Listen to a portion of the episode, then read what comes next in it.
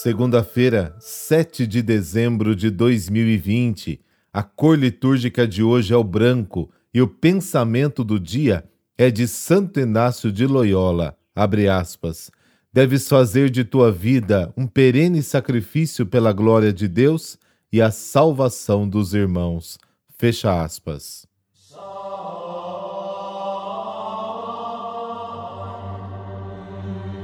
Em nome do Pai do Filho e do Espírito Santo. Amém.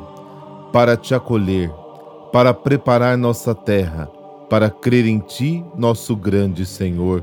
Não há nada de extraordinário a fazer. Basta ter um coração límpido e sem disfarce. Basta ter um olhar doce e sem malícia. Basta colocar nos lábios o sorriso e a alegria. Basta abrir as mãos para dar e repartir Basta ser atencioso e fiel à tua palavra. Basta amar sem medir a ternura. Basta ouvir o teu apelo e mudar de vida, Senhor. Pode vir, Senhor. A terra e seus habitantes por ti mudam as cores da vida. Amém. O Evangelho de hoje nos apresenta uma cena bem comum de Jesus.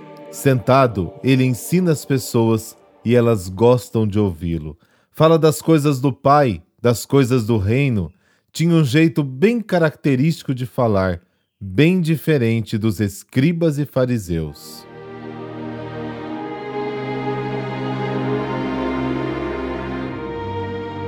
Lucas, capítulo 5, versículos de 17 a 26.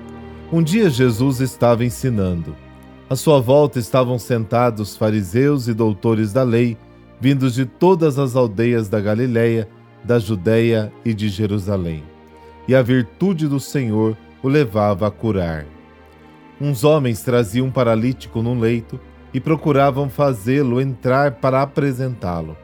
Mas não achando por onde introduzi-lo devido à multidão, subiram ao telhado e por entre as telhas o desceram com o leito no meio da assembleia diante de Jesus. Vendo-lhes a fé, ele disse: Homem, teus pecados estão perdoados. Os escribas e fariseus começaram a murmurar, dizendo: Quem é este que assim blasfema? Quem pode perdoar os pecados senão Deus? Conhecendo-lhes os pensamentos, Jesus respondeu, dizendo: Por que murmurais em vossos corações? O que é mais fácil dizer: Teus pecados estão perdoados? Ou dizer: Levanta-te e anda? Pois para que saibais que o Filho do Homem tem na terra poder de perdoar os pecados, disse ao paralítico: Eu te digo: levanta-te, pega o leito e vai para casa. Imediatamente diante deles, ele se levantou, tomou o leito e foi para casa, louvando a Deus. Todos ficaram fora de si, glorificavam a Deus e cheios de temor diziam: Hoje vimos coisas maravilhosas. Palavra da salvação, glória a vós, Senhor.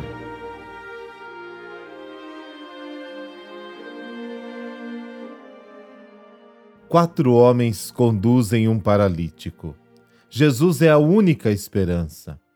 Naquela época, as pessoas acreditavam que defeitos físicos eram uma punição de Deus um castigo por algum pecado cometido. Por isso, os paralíticos e muitos outros deficientes físicos se sentiam rejeitados e excluídos por Deus. Mas Jesus ensina o contrário. A grande fé do paralítico foi um sinal claro de que quem o ajudou foi bem recebido por Deus. Teus pecados estão perdoados, ou seja, Deus não te rejeita.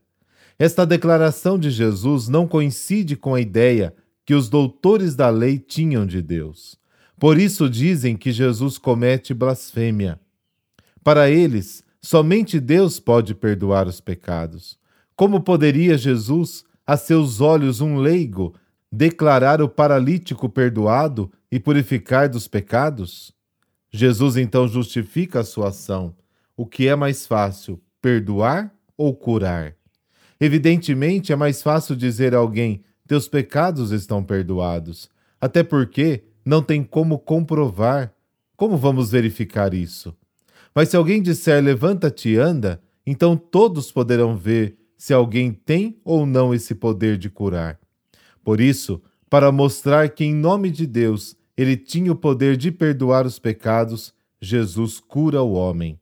E assim, mostra que a paralisia não é um castigo de Deus pelo pecado, e mostra que a fé dos pobres e simples é a prova de que Deus nos acolhe em seu amor.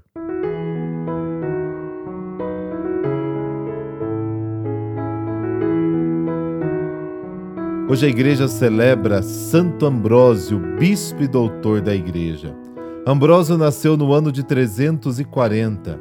Desde jovem apresentou dotes cívicos, o que fez dele o prefeito da província romana aos 35 anos de idade. Ainda era apenas catecúmeno quando foi aclamado bispo de Milão por aclamação popular. Precisou então ser batizado imediatamente para poder assumir o bispado ainda não sabia muita coisa da religião cristã e por isso dedicou-se, sobretudo, ao estudo das Sagradas Escrituras. Foram as suas qualidades pessoais que impuseram o bispo de Milão à devota atenção de todos. A atividade diária de Ambrósio era dirigida, antes de tudo, à orientação da própria comunidade, e ele cumpria suas tarefas pastorais dirigindo ao seu povo mais de uma homilia por semana. Nos seus célebres comentários exegéticos, antes de serem reunidos em volumes, tinham sido pregados às comunidades cristãs de Milão. Aí encontramos o tom familiar do pastor, que se dirige com amável simplicidade ao seu rebanho. Sente-se aí palpitar o coração de um grande bispo, que consegue suscitar a comoção nos ouvintes com argumentações carregadas de emotividade e de interesse. Graças às suas qualidades pessoais, ficou conhecido como apóstolo da amizade. Ambrósio morreu no dia 4 de abril de 397. Por intercessão de Santo Ambrósio, dessa bênção de Deus Todo-Poderoso, Pai, Filho, Espírito Santo. Amém. Uma ótima segunda-feira e uma boa semana para você.